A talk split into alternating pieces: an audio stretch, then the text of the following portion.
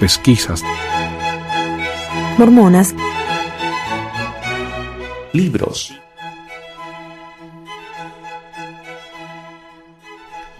Bienvenidos a otro episodio de Pesquisas Mormonas. Les habla Manuel desde Layton, Utah. Hoy tenemos un episodio en el que voy a hablar de un libro llamado Los pecados del hermano Curtis. El caso de abuso infantil, abuso sexual infantil más grande en la historia de la iglesia y tal vez de cualquier iglesia. Al menos la demanda lo fue.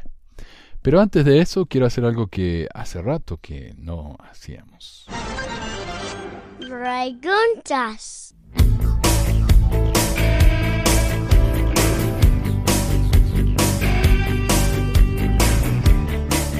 En el grupo de Facebook hay gente haciendo preguntas todo el tiempo y qué sé yo, a veces me olvido de incluir esas preguntas porque son preguntas buenas.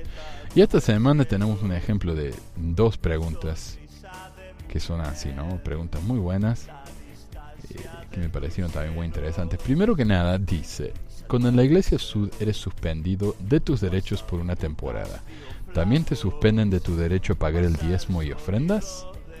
Bueno, según el manual de instrucciones 1, una persona a quien se le haya suspendido sus derechos de miembro continúa siendo miembro de la Iglesia, pero ya no es un miembro de buena conducta. La suspensión de los derechos de miembro es una medida severa que puede ser suficiente en todos los casos, excepto en las transgresiones más serias. La persona a quien se le haya suspendido los derechos de miembro no puede tener la recomendación para el templo, ni prestar servicio en un cargo de la iglesia, ni ejercer el sacerdocio de ninguna manera, si su comportamiento es correcto, se le insta a asistir a las reuniones públicas de la iglesia, pero no puede dar un discurso, ni ofrecer una oración en público, ni tomar la Santa Cena, ni participar en el sostenimiento de oficiales de la iglesia. El oficial que preside puede ponerles otras condiciones, como por ejemplo que se obtenga que se mantenga alejado de materiales pornográficos y de otras malas influencias. También puede imponer condiciones positivas como asistir con regularidad a la iglesia el orar a menudo y leer ciertos pasajes de las escrituras o publicaciones de la Iglesia. Se anima a los miembros cuyos derechos se hayan suspendido a seguir pagando el diezmo y las ofrendas, a seguir usando el garment del templo si han recibido la investidura y a procurar volver a disfrutar de los derechos de miembro de la Iglesia mediante el arrepentimiento sincero y la vida recta. En resumen, sí. Si alguien pierde sus derechos como miembro pero no es excomulgado, tiene que pagar sus diezmos es decir, no puede tomar la Santa Cena, no puede orar en la iglesia, no puede ir, ir al templo, no puede dar discursos o tener llamamientos, pero se espera que pague por el derecho de no poder hacer ninguna de esas cosas. En la iglesia el diezmo es considerado un privilegio. Y uno tiene que pagar para tener el privilegio de pertenecer, lo cual no es muy diferente que pagar para ser miembro de cualquier otro grupo o club sin mencionar todo el trabajo gratis que uno tiene que hacer, además de todo lo que tiene que pagar para ser considerado un miembro digno. Esto me recuerda la historia de la cerca en Tom Sawyer, la reja, ¿no? La tía de Tom Sawyer le dijo que pintara la cerca al frente de su casa, como castigo, y cuando sus amigos lo vieron, Tom les dijo que era muy divertido, tan divertido que si querían, ellos podían ayudarle a pintar la cerca, pero debían pagarle para tener el privilegio. Como consecuencia, Tom apenas hizo nada para cumplir con la orden de su tía y terminó con un montón de cosas y regalos que sus amigos le dieron por el privilegio de trabajar para él. Hola, no me di cuenta cuando llegaste, Joe. Estaba tan entretenido pintando, disculpa. Bueno, si quieren yo podría ayudarles a pintar un poco. No, lo siento mucho. Me gustaría dejarte, pero no puedo. ¿Por qué? Pues ya sabes que mi tía Polly es muy exigente con todo y esta cerca da a la calle principal. Solo unos brochazos. Por favor, ¿puedo? Mm, pues yo con todo gusto te dejaría, pero si no queda bien, tía Polly me castigará. Mira, te regalaré mi canica si me dejas. Pregunta número 2. Una consulta. ¿Es cierto que en Chile durante los primeros años de la Iglesia Sud los misioneros inventaban o iban al cementerio a anotar nombres para hacerlos pasar por bautismos. Saludos. Eh, y la respuesta en el grupo de Facebook, y eso es lo lindo cuando las preguntas las hacen en el grupo, eh, muchos participan y no, no, tengo que responderlas yo solo, pero dice, eh, no sé si sea cierto, pero esos serían los misioneros que, le hicieron, que lo hicieron por falta de honestidad y no porque se los mandaran desde la presidencia de misión, lo cual es cierto. El, presidente de misión no ordena ese tipo de cosas, sería demasiado. Estas historias no son exclusivas de Chile, dijo alguien más. Yo también las escuché en México cuando fui misionero. En mi misión, definitivamente sí, dijo alguien más. Y una pregunta, alguien hizo una pregunta, ¿no? Dice, pero ¿eso cómo lo hacían? ¿Sin bautismo en la capilla? ¿Sin presentarlos al presidente o al obispo? ¿O el obispo también lo sabía? Contadnos más. La respuesta fue, el obispo no se tiene que enterar necesariamente de los bautismos. Es una cuestión entre los misioneros y el presidente eh, de misión. Toman una ficha bautismal, la llenan con los datos de la lápida y listo. Alguien más dijo, sí, se sabe que bautizar niños, muertos, alcohólicos, etc. para agrandar rápido el número. Eh, o sea, en Chile no son 500 mil miembros después de todo, dijo alguien más. Cuando fui misionera, tuvimos que ir al cementerio el primero de noviembre, Día de Todos los Santos en Chile, por lo que sé de ese tiempo. Se sacaron nombres del cementerio, aunque se dice que los implicados los excomulgaron, jaja. Eh, no sé, no sé, eso requeriría que hayan descubierto que estaban haciendo ese tipo de cosas y no sé si eso se supo. Eh, la misión Santiago Sur era famosa por sus números, luego estalló el rumor que usaban nombres de muertos y también se dijo que pasaba en la misión Viña del Mar. Eso no es nuevo, Ciudad de México 2006-2008. Bueno, en mi experiencia personal en la misión Chile Osorno, el llenar planillas de bautismo por los muertos era algo que todo el mundo sabía que se había hecho no hacía mucho. Si bien no era la práctica más común, no era algo de lo que nunca se escuchara. Lo más común eran los bautismos de niños y borrachos. Yo mismo hablé con una familia en la que el padre había sido bautizado un día que estaba borracho, caminando por la capilla, y los misioneros lo invitaron a bautizarse en ese mismo momento. Y de niño, yo mismo pasé por algo así cuando mi compañero, que era el líder de zona, decidió que íbamos a bautizar a dos hermanitas. O sea, eran hermanas entre ellas. A pesar de que el padre era un alcohólico y la madre no tenía ningún interés en ir a la iglesia. Las chicas no tenían apoyo de nadie en la iglesia y solo iban porque un par de amiguitas de la escuela también iban. En una semana les dimos las charlas y las bautizamos y todo fue hecho sin una entrevista y sin llenar las planillas bautismales. Yo desde el primer momento le dije a mi compañero que yo no estaba de acuerdo y que me lavaba las manos de ese bautismo. Pero él me dio la excusa que dan todos esos misioneros que están más preocupados por los números que por convertir a la gente. Lo importante es bautizarlas porque es una ordenanza de salvación. Y si se inactivan, tal vez algún día vuelvan y, pueden empezar otra vez, pero al menos ya van a tener su ordenanza y el don del Espíritu. El, el siguiente es un par de secciones de un artículo del historiador de Michael Quinn sobre los llamados bautismos de béisbol o béisbol. Tácticas motivacionales cuestionables. En la misión británica, el presidente Woodbury presionó muy intensamente para que hubiera más bautismos, tanto que chicos de 6 o 7 años eran bautizados y las fechas de bautismo falsificadas en el certificado bautismal. Algunos chicos eran bautizados varias veces y se llenaron los certificados con nombres falsos para eh, tener números extras. Los líderes de distrito que no obtenían sus metas eran relevados y avergonzados por el presidente Woodbury en reuniones de zona. Eh, bautismo de béisbol. Los métodos de Moyle, que supongo que era un presidente de área, consistían en metas, gráficos comparativos, incentivos, recompensas materiales y fechas límites. Moyle animó la competición entre misioneros y presidentes de misión. Moyle insertó artículos en el periódico de la Iglesia Sud Church News que mostraban números comparativos como si fueran tablas deportivas y animó a los misioneros a que aumentaran sus números de manera semejante. Esto llevó a resultados bien extraños y esto pasó en mi misión también. Mi presidente, el señor Lyon, él estuvo, Lyon, él estuvo en una entrevista en Mormon Stories en la que dijo que estaba muy frustrado de que tantos eh, mis presidentes de misión estaban más preocupados por los números que por los conversos. Sin embargo, él, cuando yo lo tuve de presidente de misión, y fue el único presidente de misión que tuve, él era igual. Él nos pedía que bautizáramos y...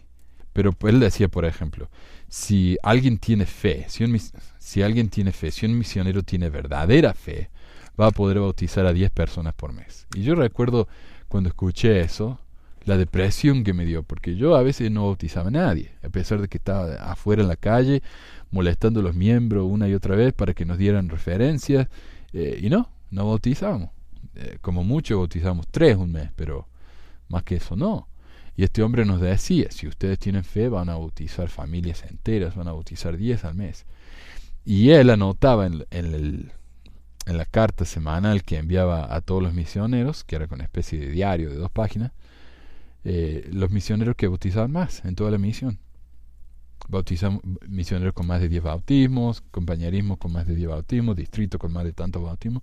O sea, eso era mucha presión y él, eh, a eso él le daba muchísima importancia y eso a mí me, causó mucha eh, depresión por mucho tiempo, porque yo trabajando tanto como trabajé y dándole el esfuerzo que hice, nunca me levanté tarde, estudié todos los días y sin embargo no tenía los resultados.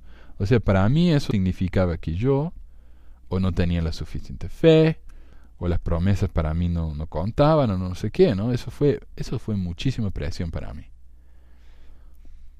Y también porque yo me negaba a bautizar a personas que no estuvieran listas. A mí eso me parecía un, un absurdo. Ok, continúa diciendo, por ejemplo, un misionero reportó orgullosamente al regresar a su casa que había bautizado a más de 200 jóvenes en el noroeste del Pacífico, o sea, Washington y Oregon. Resulta que niños con pocos privilegios, generalmente de hogares con solo un padre o madre, eran reclutados para equipos de básquetbol mormones. Se les decía que debían bautizarse para unirse al equipo, pero que era solo una formalidad y por lo general el mismo día que hablaban con ellos por primera vez, los bautizaban. Los obispos en el área de Portland y Seattle, y Seattle se veían enfrentados con cientos de registros de membresía de chicos que nunca habían atendido la iglesia más que para jugar básquetbol.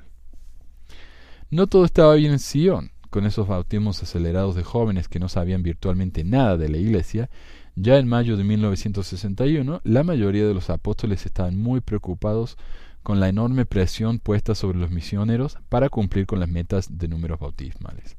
El presidente de BYU, Ernest Wilkinson, notó que casi todos los apóstoles estaban culpando al presidente Moyle y a los presidentes de misión bajo su dirección.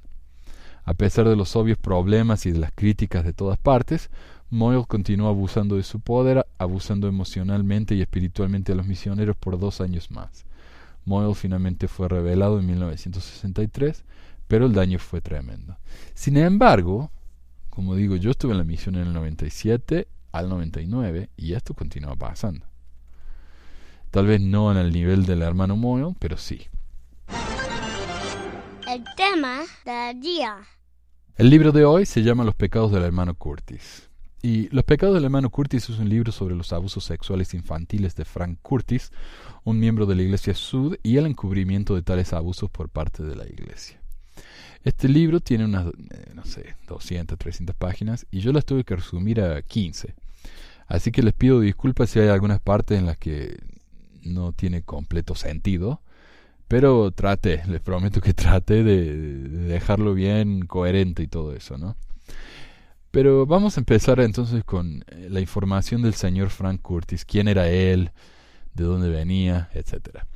Frank Curtis nació a principios de los 1900. Desde los 1920, cuando Frank todavía era muy joven, había estado en prisión por robo, asalto, contrabandeo de alcohol, asesinato y se cree, según sus propias palabras y de acuerdo a reportes policiales, que trabajó para algunas pandillas de Chicago, incluyendo la de Al Capone. Al Capone. La última vez que Curtis salió en libertad de la prisión fue en 1971. En ese entonces él ya tenía 68 años y había estado encarcelado por la mayor parte de su vida. Esta es la razón por la que decidió mudarse al oeste y terminó en Salt Lake City. Y poco después Frank se bautizó en la iglesia Sud y casi inmediatamente comenzó a abusar de menores de edad en sus diferentes barrios. Uno de los tantos jueces que tuvo, el honorable Charles Bowles, notó que si bien estaba legalmente cuerdo, Frank tenía el equivalente mental de un niño de 12 años. Era impulsivo, emocionalmente inestable, egocéntrico y no muy inteligente. Mientras Curtis vivía en el estado de Washington, conoció a una madre soltera de nombre Raquel Saban. Eh, y esto durante los 70. Cuando Raquel visitó la iglesia mormona como investigadora, Frank la invitó a que trajera a sus hijos a su casa para ayudarle con la disciplina de los mismos. Él le dijo que le ayudaría a enderezarlos y a sacárselos de encima por un rato. Manny y Jeff, los hijos de Raquel, se bautizaron en la iglesia mientras su madre todavía estaba estudiando en preparación para su propio bautismo. El hermano Curtis nunca dejaba pasar un domingo sin hablar con Raquel y la gente notó lo amigable que era con ella. A veces el hermano Curtis iba a visitarla a su casa y hablaban por horas. Por lo tanto, no fue una sorpresa cuando Raquel Saban y Frank Curtis, a pesar de sus casi dos décadas de diferencia, se casaron. Eh, el hermano Curtis a veces invitaba a los chicos de la iglesia y del barrio para que pasaran la noche en su departamento. Durante una de esas tardes, y antes de casarse con Raquel, la atmósfera inevitablemente pasó a ser desordenada y empezaron una guerra de agua en la que los chicos usaron grandes jeringas de la clínica veterinaria donde Curtis trabajaba como conserje eh, como pistolas de agua. Al poco tiempo, todos, incluyendo el hermano Curtis, estaban empapados. Sáquense la ropa, ordenó. Pronto todos estaban vestidos en su ropa interior, pero eso no concluyó el juego. No había ninguna oportunidad de irse del departamento, ya que las puertas estaban cerradas con llave. Después los chicos tomaron turnos duchándose y acostándose en mantas en el piso de la sala. El hermano Curtis envolvió a Manny eh, en una bata, el hijo de Raquel, y cerró la puerta de su dormitorio. Manny salió del baño y de repente decidió irse a su casa. Llamó a su mamá llorando y le pidió que lo viniera a buscar, pero al no explicar el por qué, Raquel Saban le dijo que se quedara con el hermano Curtis y la siguiente mañana Raquel pasó a buscar a Manny y a su hermano.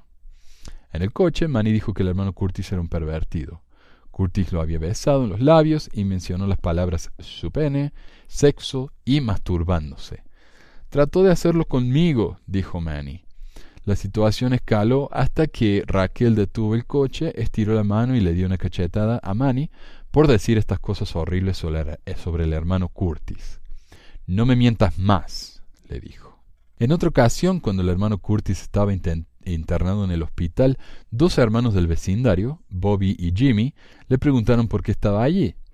El anciano levantó su sábana y apuntó hacia su pelvis y dijo que estaba allí para arreglar esto, y que lo estaba haciendo por su esposa. Curtis había recibido su tercer implante en el pene. Y estaba en los setenta ya, ¿no? Eh, una tarde, cuando los hermanos estaban en la casa de Curtis, Bobby oyó a su hermano Jimmy salir del departamento gritando, llamando a Curtis un pervertido, amenazando con matarlo y algo sobre sus pantalones. Aparentemente, Jimmy se había dormido en el sofá y cuando se despertó notó que Curtis le había sacado la ropa. Cuando Curtis abusó de otro niño llamado Jeremías, la policía investigó y Curtis confesó, pero a causa de su edad nunca fue encarcelado. Y Jeremías es la clave eh, de por qué sabemos todo esto hoy. A fines de los 80, la hermana Scott conoció a Frank Curtis, un maestro de la primaria en su barrio de la iglesia, el hermano Curtis comenzó a cenar con los Scott regularmente los domingos. Al poco tiempo, Sandy eh, Scott consideró al hermano Curtis como una prueba de su fe y lo invitó a, vivir con su familia en su hogar. El obispo del barrio, el señor Foster, no se mostró muy entusiasta con la idea, lo cual sorprendió a Sandy ya que pensó que estaba haciendo algo bueno y porque no entendía la razón para tal vacilación por parte del líder religioso. Frank se mudó con los Scott en el otoño de 1989. La principal preocupación de la familia era pagar por la comida, cuyo presupuesto creció considerablemente cuando el hermano Curtis se mudó con ellos como consecuencia de sus elaborados menús, que habrá aprendido con la mafia italiana. La familia estaba yéndose a la quiebra rápido. Los Scott también estaban tratando de ayudar al hermano Curtis con sus citas al médico. Jeremías, el hijo, acompañaba al hermano Curtis frecuentemente en el autobús al doctor y a donde necesitara ir. En uno de sus viajes, el hermano Curtis le dijo a Jeremías que había matado a un hombre y que había estado involucrado en tiroteos. Y un día, sin explicación, el hermano Curtis se fue. Uh, los reportaron como perdido a la policía y unos meses después Curtis escribió una carta a los Scott pidiendo disculpas por irse sin decir adiós. Dijo que estaba en Michigan visitando a su hija, a una persona de la que nunca habían oído. Curtis dijo que quería volver para visitar y cuando llegó a la casa lo pusieron en el cuarto de Jeremías, en el segundo piso. En la primavera de 1992, Sandy entró al cuarto de Jeremías y el olor a orina podrida le pegó como una pared. Y vio los jarros de vidrio llenos en el piso. Esta no fue la primera vez que el hermano Curtis había orinado en jarras y la familia decidió enviarlo a un hogar de ancianos. Jeremías se mantuvo en silencio sobre las horribles cosas que el anciano le había hecho en su cama. En 1997, cuando Jeremías tenía 18 años, decidió llevar a la Iglesia Sud a la corte por su responsabilidad en su abuso. El caso fue aceptado por dos abogados de Portland, Oregon, Joel Salmi y Tim Kosnoff. La Iglesia, por su parte, contrató al bufete de Stafford Frey para tratar el caso de manera local, una firma que había defendido compañías de fortuna 500 en el noroeste estadounidense. Más historias aparecieron a medida que los abogados fiscales comenzaron a hacer su pesquisa. David Johnson dijo que Frank Curtis se mudó a su barrio en Oregon en 1982. Un par de meses más tarde fue llamado por su obispo, Gordon Checketts, como líder scout y maestro de la escuela dominical.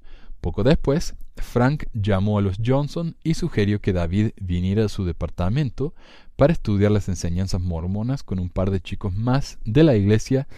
Johnson dijo que fueron todos abusados.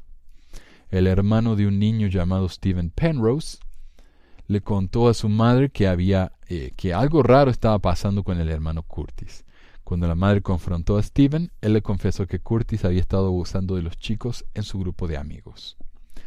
Salmi y Kosnov, los abogados, se enfocaron en los líderes de la iglesia, tratando de determinar cuántos sabían los obispos y los otros líderes altos sobre los abusos de Curtis y cuándo lo supieron. En particular necesitaban averiguar si Greg Foster, el obispo de Jeremiah Scott, sabía sobre el caso de los Johnson y Penrose. Esto sería clave para determinar cuán responsable fue la Iglesia de poner a estas víctimas en una situación peligrosa. Y vamos a ver que más adelante los abogados de la iglesia tratan de decir, bueno, pero esto fue algo que un miembro hizo contra otro miembro, la iglesia no tiene nada que ver en esto. Pero lo que Kosnov y Salmi dicen es que sí, la iglesia tenía que ver porque ellos sabían de las cosas que hacía el hermano Curtis y a pesar de ello lo seguían poniendo en llamamientos donde trabajaba con niños y le permitieron mudarse con familias, con chicos chicos. O sea, ellos podrían haber evitado eso, pero no lo hicieron. Cuando los abogados presentaron la denuncia, decidieron hacerlo contra Gregory Foster, el obispo de los Scott, quienes ellos afirmaron sabía de los previos abusos de Frank Curtis y sin embargo no hizo nada para prevenir futuros abusos eh, también contra la corporación del obispo presidente de la Iglesia de Jesucristo de los Santos de los Últimos Días, la corporación del presidente de la Iglesia de Jesucristo de los Santos de los Últimos Días y la Iglesia de Jesucristo de los Santos de los Últimos Días. De hecho, en un intento de atrapar a tantos de los tentáculos del pulpo formado por el imperio con fines de lucro de la Iglesia mormona como fuera posible. Claro, porque si ellos, por ejemplo, denuncian a la iglesia y dicen, ah, no era responsabilidad de la iglesia, era responsabilidad del quórum del presidente de la iglesia. O si, si denuncian al, al presidente de la corporación de la iglesia, ah, no, no, era la corporación del obispo presidente de la iglesia. O sea, ellos lo que querían era asegurarse de que no tuvieran excusas de decir que ellos no eran los responsables, que los responsables era algún otro brazo de la corporación. Los abogados Sud, por su parte, alegaron que si bien otras entidades mormonas nombradas en la demanda son corporaciones en el estado de Utah, la Iglesia de Jesucristo de los Santos de los Últimos Días en sí es una entidad no incorporada. En realidad es simplemente un nombre registrado por la corporación del presidente de la Iglesia y como entidad en sí no existe. O sea, la Iglesia mormona en sí no existe. Estos abogados afirmaron que si bien hay miembros de la iglesia en todo el país, incluyendo Washington, donde Jeremías Scott vivía, el caso no calificaba para ser presentado en la Corte Federal. La jueza asignada al caso concordó con el argumento. El 30 de noviembre de 1998, ocho meses después de que la demanda fuera presentada, la jueza denegó el caso. Diez días más tarde, también fue denegado en la Corte eh, Federal. O sea, le rechazó el caso porque diciendo que estaba fuera de su jurisdicción. Kosnov y su equipo cruzaron la calle a la corte del condado de Multnomah en el estado de Oregon y presentaron una nueva demanda contra Foster, la Iglesia de Jesucristo de los Santos de los Últimos Días y otras cuatro entidades corporativas de la Iglesia. Kosnov quedó muy interesado en un largo artículo de 1994 en una publicación semanal en Phoenix, Arizona, llamado el New Times. El artículo menciona casos de abuso sexual entre los mormones de Arizona y de los estados circunvecinos. Kosnov estaba particularmente interesado en la mención en el artículo de varias demandas civiles contra la Iglesia por haber tenido un papel en crímenes realmente terribles. La Iglesia es grande en Arizona se tiene zonas en Arizona donde son todos mormones. En algunos de los casos, los líderes de la iglesia aconsejaron a, esposas e hijos a que fueran más comprensibles de y que ayudaran a sus abusadores a ser sanados. En otros casos, aconsejaron a pedófilos y, al recibir una promesa de un cambio en el comportamiento y la actitud, pusieron a los abusadores de regreso en posiciones en las que tenían contacto cercano con niños, tales como líderes de scout y maestros de escuela dominical. O sea, e, en gran parte los abusadores eran protegidos, sus casos eran tratados como algo malo, no lo vuelva a hacer, en vez de decir esto fue algo realmente horrible, hay que llamar a la policía o algo. Incluso como leí, a algunas esposas se les dijo que tenían que perdonar a sus esposos porque se habían arrepentido. El artículo hablaba de un caso particularmente sorprendente el de Richard Kenneth Ray, quien confesó haber abusado más de 30 niños, de más de 30 niños y algunos animales. Ray finalmente fue condenado cuando abusó de un niño no mormón que estaba al cuidado de su esposa. Los padres del niño empezaron a sospechar cuando su hijo empezó a actuar de una manera sexual inapropiada para su edad y llamaron a la policía.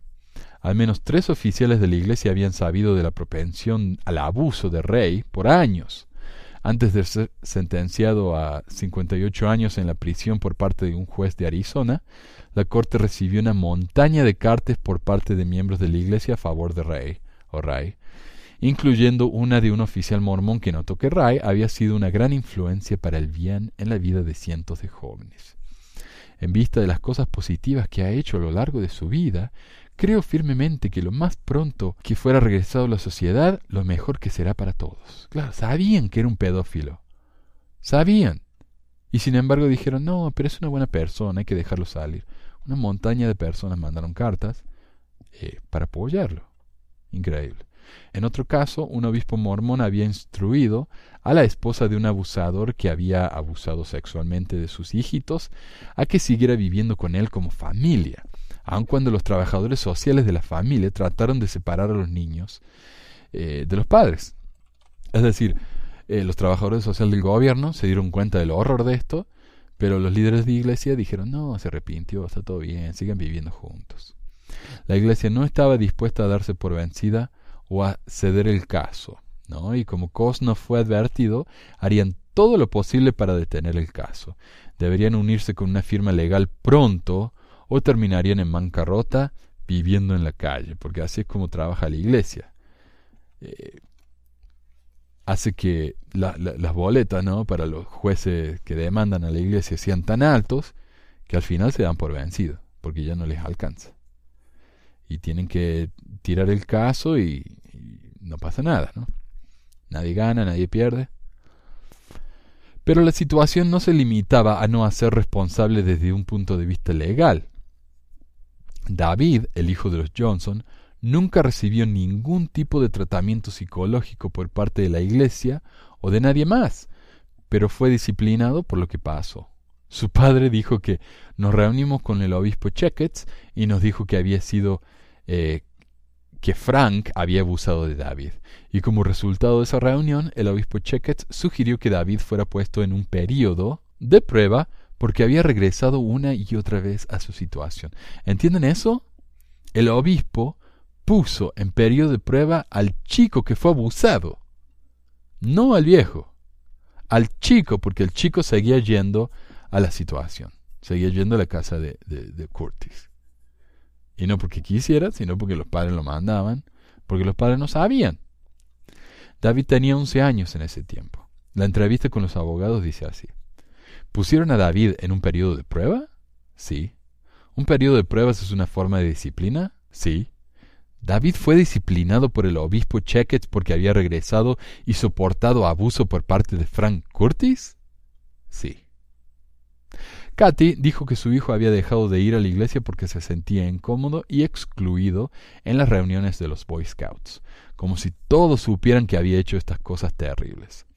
David, dijo, comenzó a usar drogas y era frecuentemente molestado en la escuela, todo lo cual fue atribuido a su abuso sexual. El siguiente año, cuando deberían haber entrado al sexto grado, dijo David, se quedó de grado y fue puesto en clases de educación especial, después de ser diagnosticado emocionalmente perturbado. Su clase de educación especial continuó hasta que al llegar al noveno grado fue asignado a clases regulares con, con sus otros compañeros. Poco después, David dejó la escuela. Ellos forzaban a esta gente a ser fanáticos religiosos que ponían su necesidad de ser parte de una organización religiosa sobre la seguridad, sobre la seguridad de sus niños, reflexionó años más tarde uno de los abogados. Era malvado. Mientras los abogados de los Scott eh, más investigaron, la lista de niños abusados por el hermano Curtis continuó creciendo. Otra, otra madre en el mismo barrio, Joan, pidió una entrevista con el obispo y le dijo lo que había pasado con su propio hijo. Ella había estado bajo la impresión de que el obispo Checketts había notificado a la policía. Ella y Don, su esposo, no habían podido pagar una terapia para su hijo y Steven se había rehusado a hablar con el obispo o con nadie más sobre lo que había pasado. Más tarde, Joan dijo que Steven había sentido que la gente lo trataba diferente en la iglesia y dejó de ir. Ella pensaba que su hijo se sentía culpable, avergonzado e incómodo. Luego tuvo problemas de comportamiento más serios, comenzó a beber y a usar drogas y tuvo problemas menores con la ley. Finalmente Steven, como David Johnson, dejó la escuela. Y esto también otro problema que vemos y una otra vez con estos chicos que son abusados. Empiezan a, hacer drogas, empiezan a meterse en problemas con la ley, empiezan a tomar, se hacen alcohólicos y es por el quilombo mental que tienen en la cabeza después de todo esto. Especialmente cuando ven que la persona que le hizo lo que les hizo eh, no es castigada, por lo tanto piensan que tal vez lo que les hicieron era algo correcto y ellos se merecían ese abuso, no sé, una cosa así, ¿no? Kosnov continuó investigando y encontró un caso en West Virginia en el que una madre dijo que la iglesia supo por años que su esposo estaba abusando de sus hijos y no hizo nada para detenerlo. El esposo de esta mujer finalmente fue encontrado culpable de 37 casos de abuso sexual y fue condenado a 185 años en la cárcel. En la demanda civil que le siguió, la iglesia mormona arguyó que los oficiales de la iglesia habían sabido de los abusos en sus cargos como clérigo, y cualquier cosa dicha en esas conversaciones estaba fuera de los límites de las examinaciones legales. En muchos otros casos el mismo argumento fue usado, así como el que usar cualquier documento eclesiástico violaría la primera enmienda de la Constitución de poder ejercer la libertad de religión. Según la Iglesia, los registros de disciplina en la Iglesia eran parte de la creencia mormona en el proceso de arrepentimiento. Que la Corte requiriera que la Iglesia presentara sus registros, dijeron los abogados de la Iglesia, era inconstitucional. Todas estas maniobras tenían el intento de retrasar y prevenir el que los abogados de los Scott obtuvieran evidencia importante en el caso. Cuando después de varios meses finalmente se asignó un juez al caso, los abogados de la Iglesia exigieron un juez diferente y que el caso fuera reasignado, una estrategia que es legal, pero muy poco usada. El caso regresó a la lista de espera, causando más retrasos. O sea, por fin obtuvieron un juez y los abogados de la iglesia dijeron, no, no nos gusta ese juez. Y por lo que yo leí en el libro, la razón por la que los abogados no querían a ese juez es porque este juez había tenido un caso sobre abusos sexuales en la iglesia católica y no benefició a la iglesia, benefició a las víctimas. Entonces la iglesia dijo, no queremos que nos pase algo igual, queremos un juez diferente. Mientras esperaba que el caso fuera asignado a un nuevo juez, pasó su tiempo buscando más gente que pudiera apoyar su caso. Oh, este fue Kosnov, ¿no? encontró dos profesores de la Universidad Estatal de Arizona quienes publicaron un estudio de mujeres sobrevivientes de abuso sexual en 1996. Su resultado sería bueno para el caso si los abogados lograban que fueran aceptados en la corte como testigos.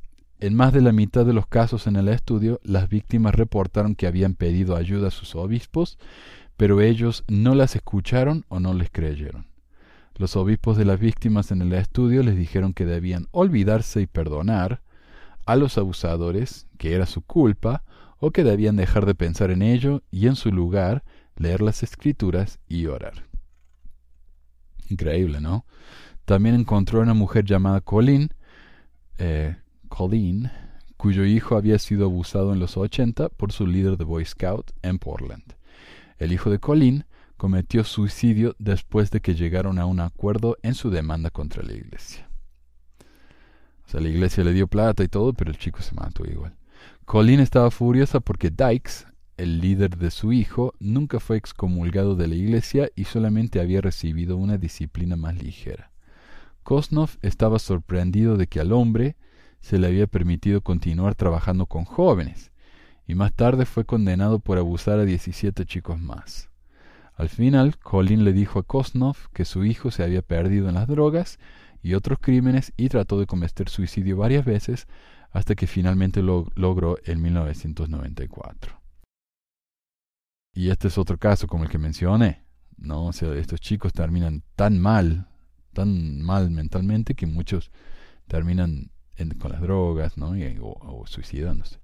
Cuando el equipo de Kosnov presentó algunos datos que habían obtenido por medio de un investigador privado, los abogados de la iglesia se quejaron de que todos estos testimonios debían ser desechados porque habían sido obtenidos ilegalmente. Eh, más tarde, cuando Kosnov, o sea, ellos no les molestaba que los datos fueran reales o no.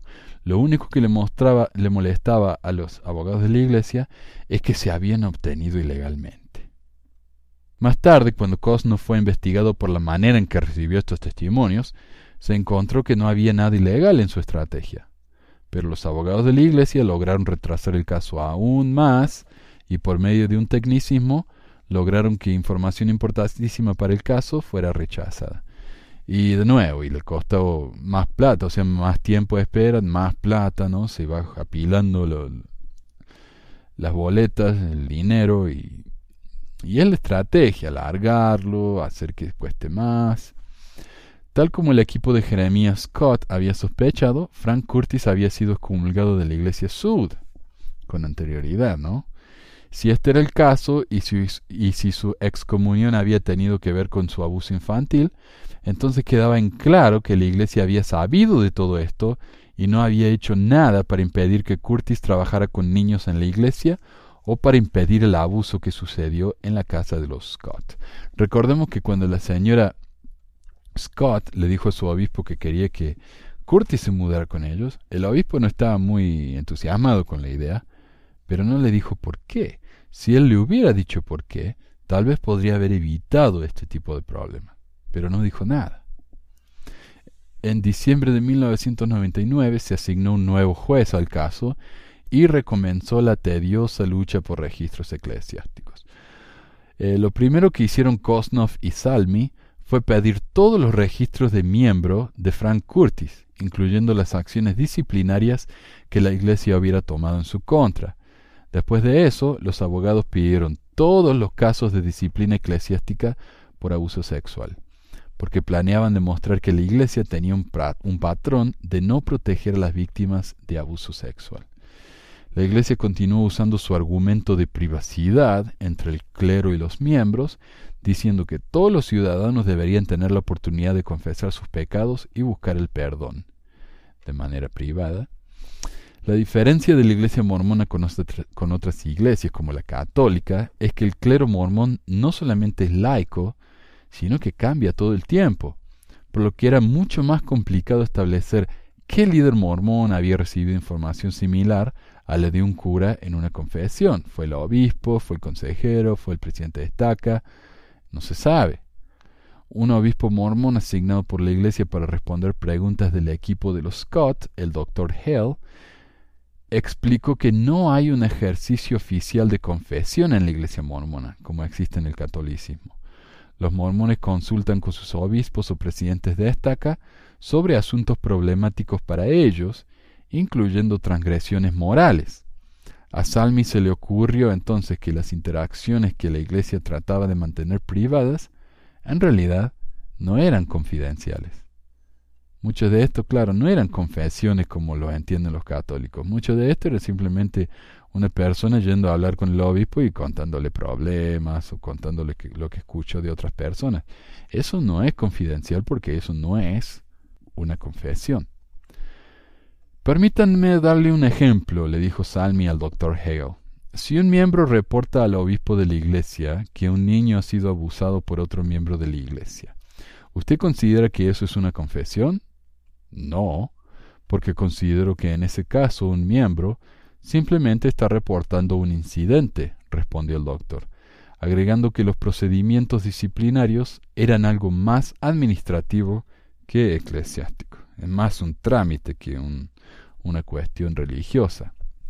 El doctor Hell dijo que la Iglesia tenía una política de animar a los ofensores sexuales a que se entregaran a las autoridades. Así como, ah, usted violó a un chico. Uh, pucha, bueno, mire, yo le recomiendo que se entregue a las autoridades. Imagino que funciona perfectamente eso, ¿no? Una advertencia expuesta en el archivo del miembro que es excomulgado dijo, esta era otra confirmación de que debía existir una señal de alarma en los archivos de Frank Curtis. Tres meses más tarde, la jueza Cisneros determinó que cualquier declaración hecha por Frank Curtis fuera de un de un concilio disciplinario estaba abierta al escrutinio público. Los obispos también debían informar que habían, que habían escuchado de los padres que se quejaron de que sus hijos habían sido abusados. Los padres de uno de esos niños, Jeremías, otro Jeremías, no Jeremías Scott, había contactado a Greg Foster, quien había sido su obispo en Portland. Santi, la madre de Jeremías, afirmó que Greg Foster le dijo a ella y a Kent, su esposo, que lamentaba lo que había pasado y que Frank Curtis había abusado de otros niños, pero que se había arrepentido y que prometió no volver a hacerlo. Durante la conversación, antes de terminar, escuché a mi esposo decir ¿Qué demonios? ¿O por qué no nos dijo? En el caso de Manny Saban, él le dijo a los abogados que su madre, Raquel, había encontrado a Frank en la tina con otro niño del vecindario. Y agregó Manny, su madre le había contado al obispo. Así que ahí podemos ver que el matrimonio seguramente no duró mucho con, Raquel. Como respuesta a la determinación de la jueza, la Iglesia se quejó de que tomaría un número inadmisible de horas y millones de dólares buscar en todos los registros de membresía a las personas disciplinadas por abusar de menores. Pobres nosotros, ¿cómo nos va a costar? El equipo de los Scott comprometió con la bendición de la jueza Cisneros.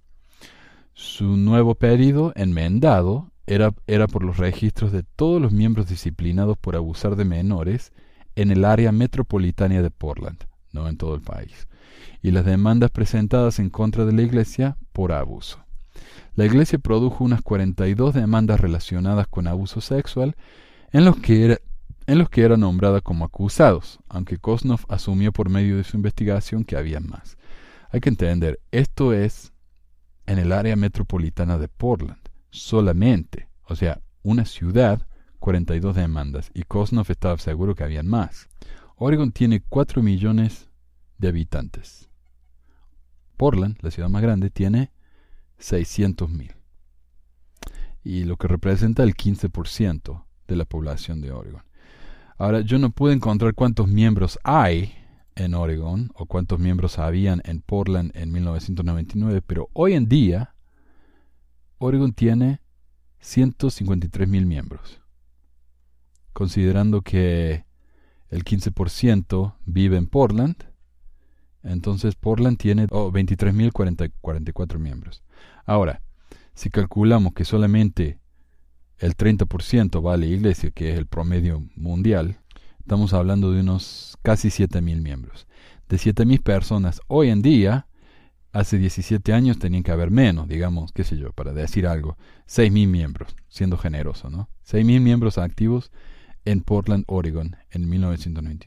Y de los seis miembros, la iglesia reportó abiertamente que hubieron 42 eh, demandas de abuso sexual. Es un número altísimo y estoy seguro que mucho más por encima del promedio nacional. Con razón los abogados se quejaban de que conseguir todos los datos de todos los abusadores en el país le iba a llevar para siempre, ¿no? Muchísimo tiempo, si hay tanto. Ahora, más tarde los abogados descubrieron que la iglesia habría sido un co-conspirador en el abuso de Manizaban, aun si fue uno de manera indirecta. Manny proveyó una de las primeras advertencias contra Curtis a la iglesia de la que Kosnov supiera, el abogado. Y aunque inicialmente no le creyó, Raquel finalmente le dijo a su obispo lo que Frank Curtis les había hecho a los niños, pero sin ningún resultado. O sea, el obispo no hizo nada. Todo esto había sucedido 15 años antes de que Jeremiah Scott hubiera sido abusado por el mismo hombre, a quien conoció en la misma capilla mormona. A pesar de que tenían el permiso de la jueza para obtener los documentos de la iglesia, los abogados Sud continuaron argumentando que muchos de sus documentos estaban bajo el privilegio de clero y penante, eran secretos y privados, y continuó elevando los costos de lucharlos. El equipo de Scott no tenía los recursos para batallar las objeciones en corte de los abogados de la iglesia. Si tienes que hacer un cálculo financiero, vas a ser eliminado del sistema y eso no es justo, dijo Kosnov años más tarde. Era una cosa perder porque uno no tiene suficientes pruebas para su caso. Es otra cosa perder porque uno no tiene suficiente dinero para competir con el acusado. O sea, la iglesia no está luchando con, con, la verdad, con su inocencia. La iglesia está luchando con tecnicismo, la iglesia está luchando con dinero y con una pérdida de, pérdida de tiempo terrible. Esa es su estrategia. Y era obvio que ninguno de esos individuos podía pagar abogados como los de la iglesia, quienes seguramente cobraban cientos de dólares por hora y obviamente, basado en las horas de trabajo, de mano de obra, de testigos, etc., la iglesia estaba pagando cientos de miles de dólares, en este caso solo, a los abogados, dinero que viene de los diezmos de los miembros, para luchar contra los mismos miembros. En varios estados, incluyendo Oregon, los líderes eclesiásticos tienen la obligación de reportar cualquier sospecha de abuso de menores, e ignorar estas sospechas deliberadamente es un crimen. La excepción, desafortunadamente, es cuando la información se obtiene en una manera protegida por el privilegio de clero y penitente. Kosnov intentaba mostrar que los líderes mormones rutinariamente seguían la ley de la Iglesia, pero ignoraban la ley civil. Ahora, esto tenemos que entender, ¿no? Si nos damos cuenta, si descubrimos que la iglesia supo que Curtis era un violador, un abusador de menores, y lo supo en una manera que no es una confesión privada, ellos tenían que reportarlo a la policía. De otro caso era ilegal, estaban rompiendo la ley. O sea que la iglesia claramente estuvo rompiendo la ley. Por eso ellos están tan enfocados en que no, esto era, esto era información privada porque fue durante una confesión. No, no fue durante una confesión. Al menos no en el sentido de que uno lo entiende en la Iglesia Católica, por ejemplo. Esto es simplemente una, persona hablando con el obispo, que puede o no ser una confesión. El número de abusadores en la iglesia era una cuestión de matemática simple dado el número de personas arrestadas por ofensas sexuales y el tamaño de la población sud en el oeste. Sin embargo, Kosnov estaba sorprendido por cuántos abusadores había en los barrios, trabajando en el ministerio laico, potencialmente interactuando con niños. Don Anderson, el maestro orientador de los Scott, había sido condenado en 1981 por abusar sexualmente de dos niños que estaban estudiando en la escuela primaria donde él era un maestro de música. En el caso de Curtis, el obispo Greg Foster no solamente no había advertido a los Scott sobre Frank Curtis cuando lo invitaron a vivir en su casa, creando una situación prácticamente inevitable de abuso. En otro caso, al investigar los abusos de otra familia, los Carter, cuyo hijo también fue abusado por el hermano Curtis, miembros del barrio de esa época fueron reunidos para ser interrogados. Primero un hombre que había sido el obispo de Frank Curtis y luego su maestro orientador. A pesar de todas las objeciones de privilegio de clero y penante por parte de los abogados de la Iglesia, Kosnov pudo hacer preguntas porque un maestro orientador no es considerado una posición clériga.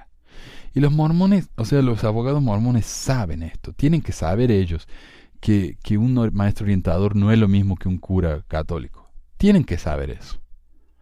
Pero a propósito, deliberadamente, le dan vueltas y tratan de decir, no, pero si él es un sacerdote en la iglesia, ¿cómo se le van a, cómo va a tener que testificar sobre esto o lo otro? Cuando en realidad ellos saben que no lo es. Entonces deliberadamente están tratando de engañar al jurado diciendo cosas que no son, simplemente para que estas personas no tengan que testificar. Porque ellos saben que en cuanto testifiquen, se le se arde Troya para ellos, ¿no? Porque Curtis obviamente es culpable y porque los aboga y porque los obispos de Curtis obviamente sabían lo que estaba haciendo y no hicieron nada al respecto. Pero bueno, este maestro orientador dijo que sabía de la historia de abuso sexual del hermano Curtis y que el hermano Curtis le había dicho que ya no lo hacía más. ¿Eh? Suficiente, se arrepintió. Más tarde, Ted Carter y su esposa Mary Kay le dijeron que el hermano Curtis había agarrado a uno de sus hijos y lo había besado en la boca. Durante su testimonio, el maestro orientador le dijo a Kosnoff que no le había contado a todo el mundo lo que Ted Carter había dicho, porque estaba al tanto de que el obispo y el presidente de estaca ya lo sabían. Todos lo sabían, así que no podría haber hecho nada más, dijo el maestro orientador.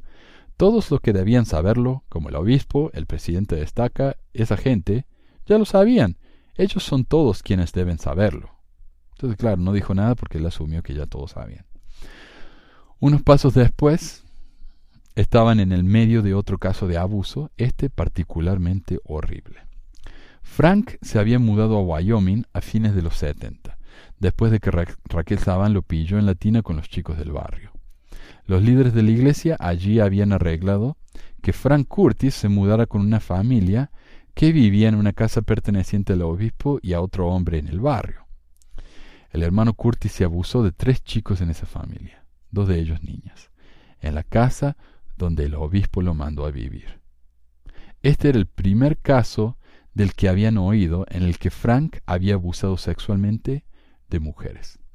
Y esto es algo que es importante eh, notar, ¿no? A mí me han dicho que, o sea, defensores de la iglesia o gente que ya no, que están muy en contra de la homosexualidad, dicen, el problema con los homosexuales es que, es que también son pedófilos.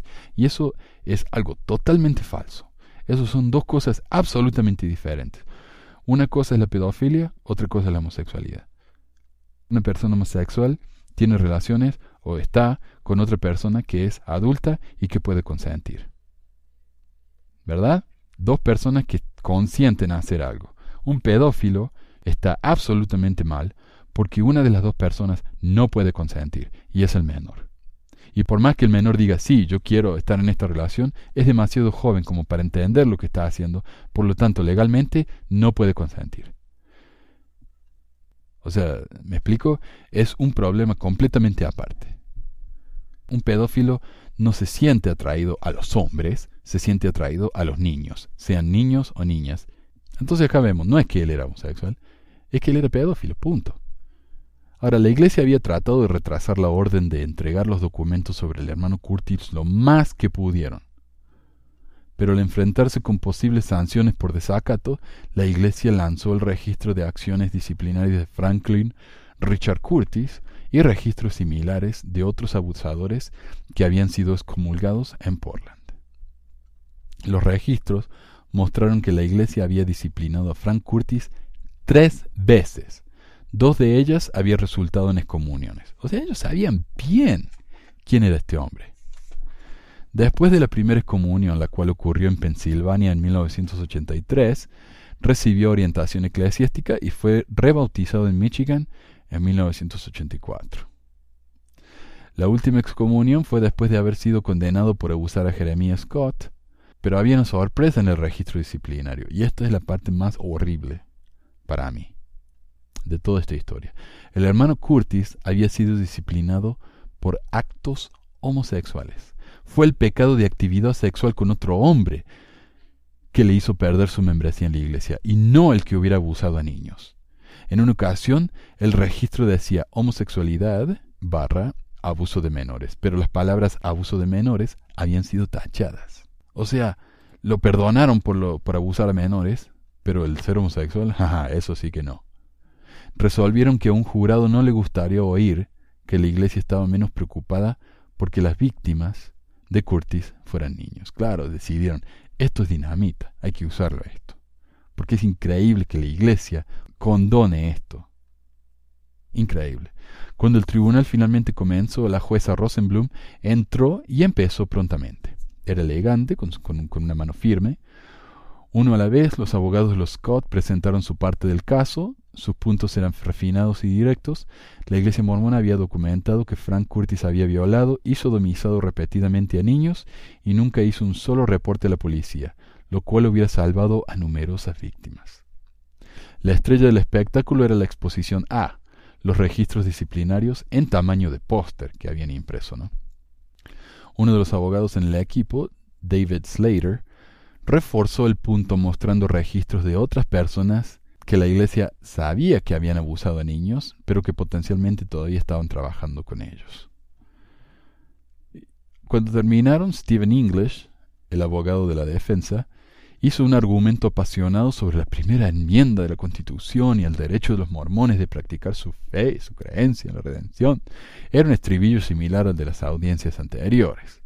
Nada nuevo. Fue castigado bajo la ley de la Iglesia, fue perdonado, se arrepintió y fue rebautizado, y la Iglesia cree que cuando eso ocurre, la persona se convierte en alguien nuevo, y que comienza nuevamente desde ese punto. Me doy cuenta que es difícil porque intuitivamente uno dice, pero eso no se puede hacer. Pero allí es donde hablamos de la primera enmienda. Así es como hacemos las cosas en nuestra religión. Si él está tratando de convencer al juez o a un jurado, este es el peor argumento del mundo. Ah, ¿no les gusta? Bueno, pero así hacemos las cosas nosotros. Eso no ofreció sorpresa. La mejor estrategia de la, de la defensa era tratar de persuadir al juez de que el caso era una intrusión en las creencias religiosas, que se le estaba pidiendo que regulara la práctica del perdón y de la limpieza de pecados. Mientras más pudieran centrar el caso en la religión, donde existían protecciones constitucionales, mejor. Claro, no hablemos de esto como un tema moral, hablemos de esto como un tema constitucional. Los abogados Sud escribieron que nadie ha hecho más para prevenir el abuso sexual que la Iglesia mormona.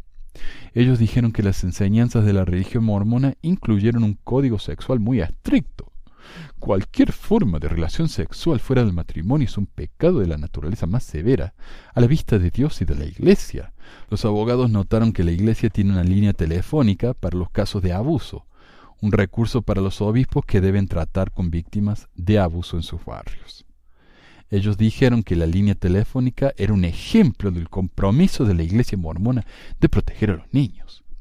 El equipo de los Scott había escuchado eso antes y arguyeron que la línea telefónica era una forma de controlar las demandas, no de ayudar a las víctimas, ya que se conecta directamente con los abogados de la iglesia. Hoy en día, si uno, un obispo de la iglesia, tiene a, un, a una familia que viene y le dice mi hijo fue abusado sexualmente por tal y tal, el obispo llama a ese número y los que atienden son los abogados de Kirlan McConkie ahí al lado del City Creek.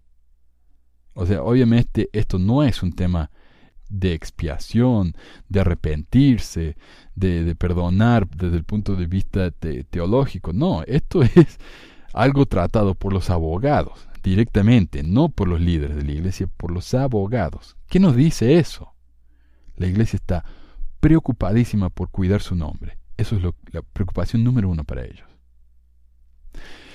Jeremiah Scott o Jeremiah Scott estaba cansado, no quería ir a juicio. Eh, ir a juicio iba a ser más tiempo, más dinero, no quería que este caso durara un minuto más. Había crecido, cambiado, se había mudado y había seguido adelante desde el día que abrió la guía telefónica y llamó a Tim Kosnoff cuatro años antes. Ahora solo quería terminar con todo este asunto. La Iglesia de Jesucristo de los Santos de los Últimos Días estaba dispuesta a pagarle tres millones de dólares para terminar con la demanda. Jeremías quería aceptar el dinero e irse. Pero los abogados de la Iglesia Sud querían que parte del trato incluyera un acuerdo de confidencialidad. O sea, nosotros te damos esta plata, vos firmas este documento que dice que nunca vas a poder hablar de esto con nadie. Pero el equipo de, de los Scott se mantuvo firme. Jeremías Scott había ganado el acuerdo más grande jamás reportado de todos los tratos en casos de abuso sexual, incluyendo instituciones religiosas hasta la fecha. Es decir, eh, la iglesia mormona tuvo que pagar a una de sus víctimas más de lo que la iglesia católica jamás tuvo que pagar en todos sus años de abuso. ¿Cómo esto no es algo que nosotros no sabemos? ¿Cómo la gente sabe tanto de que los sacerdotes católicos abusan y de acá para allá, ¿no? A todo el mundo, pero no se saben que el caso más grande de abuso sexual en una iglesia fue en la iglesia mormona. Para mí eso es increíble. Y sin embargo ahí está. Uno puede ir y buscarlo en el diario, en el internet, y está. Si uno tiene acceso a las cortes, a la, la documentación de los cortes, eso lo va a encontrar. Eso existe, eso está, y es la realidad. El equipo de, los Scott insistió que el acuerdo debía ser hecho público, sin secretos o tratos. Anderson, uno de los abogados de Scott, estaba profundamente decepcionado. Habían estado tan cerca, pensó, tan cerca de hacer que la iglesia revelara sus secretos, y tan cerca de mostrar cómo había puesto a niños en riesgo una y otra vez. Por años después del caso, Anderson se refirió al acuerdo de Scott como un triunfo de oscuridad y una espina en mi corazón. El acuerdo era bueno para Scott, pero creía que no iba a cambiar nada. Sin embargo, la iglesia también había perdido. Tendría que pagar un acuerdo enorme y público que probablemente influenciaría a los demandantes en, demandas por años. Cuando uno va a la corte, uno puede mencionar casos anteriores. Y este caso iba a estar en la memoria de la gente para, para siempre pero probablemente lo más perjudicial para la Iglesia es que debió largar registros disciplinarios internos. El equipo de Scott había penetrado la muralla legal que rodeaba los trabajos internos de la Iglesia mormona, aunque más no fuera en una pequeña medida.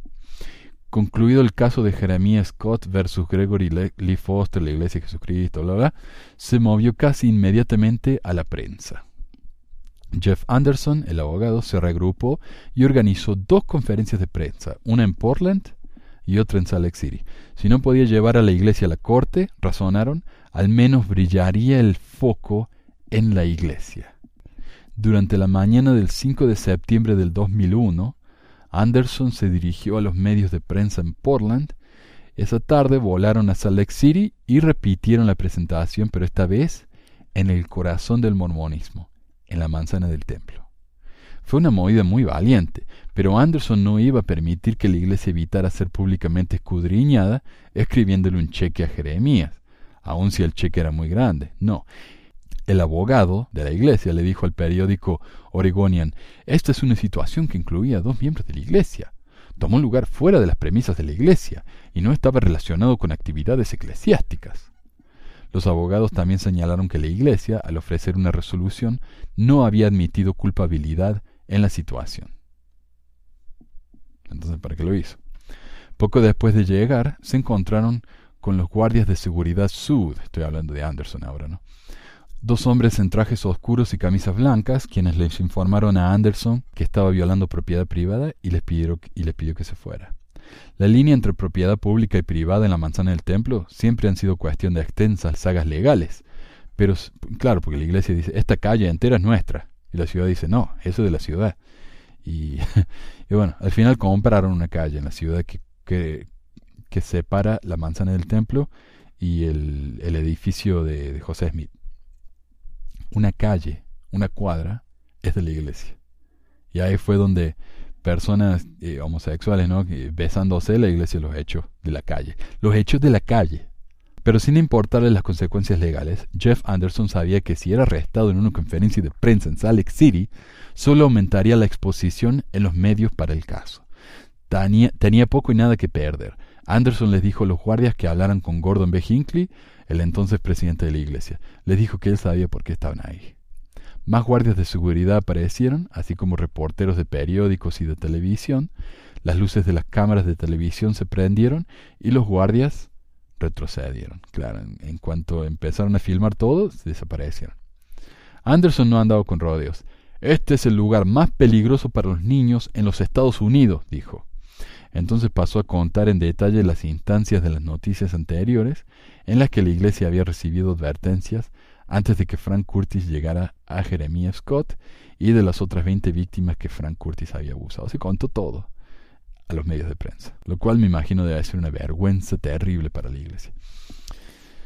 Slater mencionó que la iglesia mormona probablemente posee el sistema de registros más extensos de cualquier otra religión en el país, y sin embargo los oficiales de la fe no advirtieron a nadie que Frank Curtis era un depredador.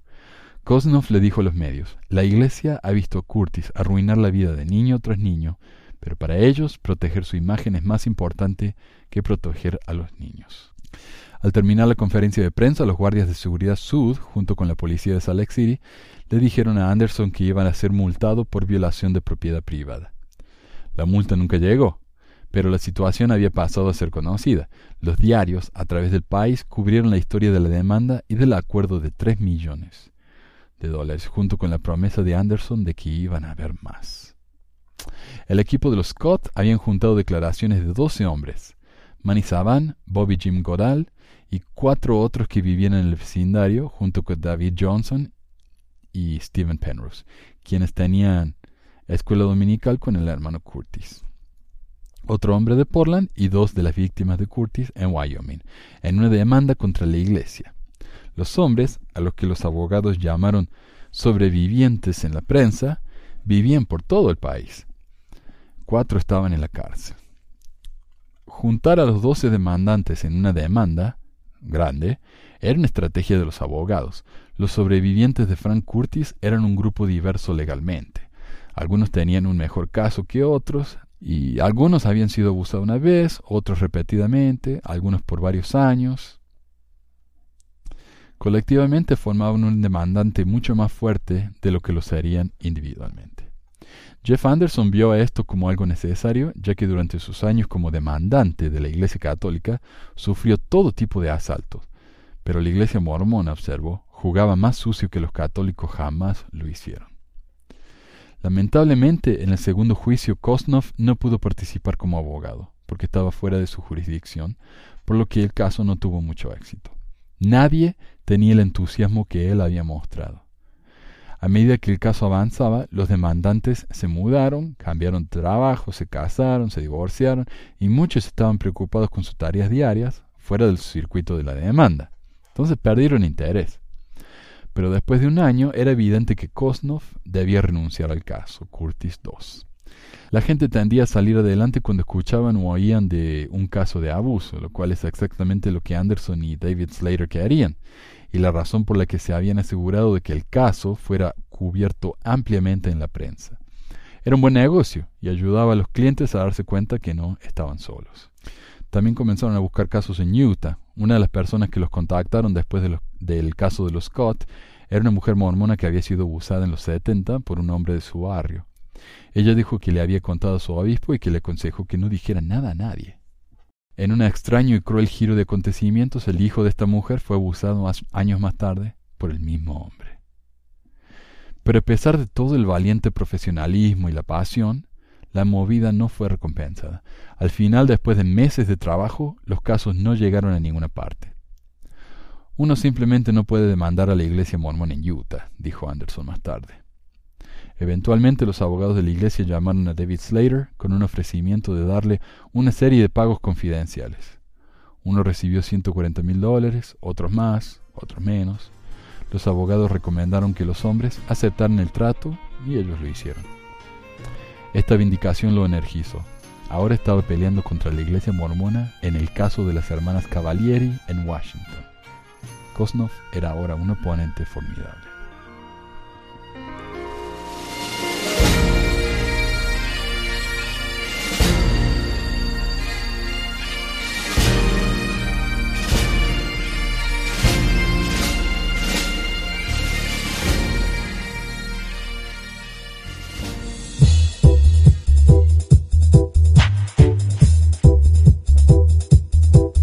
Gracias por escuchar este episodio de Pesquisas Mormonas. No se olvide de visitar nuestro website en pesquisasmormonas.com o pesmor.com y nuestro blog en pesquisasmormonas.org o pesmor.org.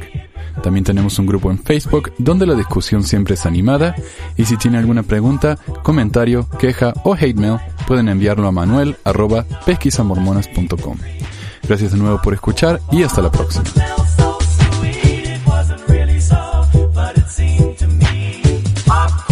La música al comienzo del podcast es la canción de la primaria Historias del Libro de Mormón por Clive Romney. La canción previa a esta es Lo el Profeta por Lex de Acevedo y esta es la versión de la banda Rooster del himno de la primaria Palomitas de Maíz.